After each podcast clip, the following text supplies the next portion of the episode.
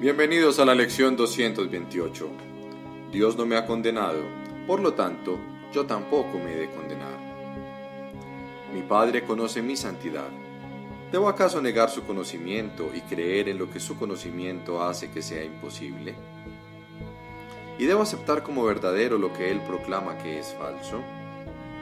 ¿O debo más bien aceptar lo que su palabra dice que soy, toda vez que Él es mi creador y el que conoce la verdadera condición de su Hijo? Padre, estaba equivocado con respecto a mí mismo porque no reconocía la fuente de mi procedencia. No me he separado de ella para adentrarme en un cuerpo y morir. Mi santidad sigue siendo parte de mí, tal como yo soy parte de ti. Mis errores acerca de mí mismo son sueños.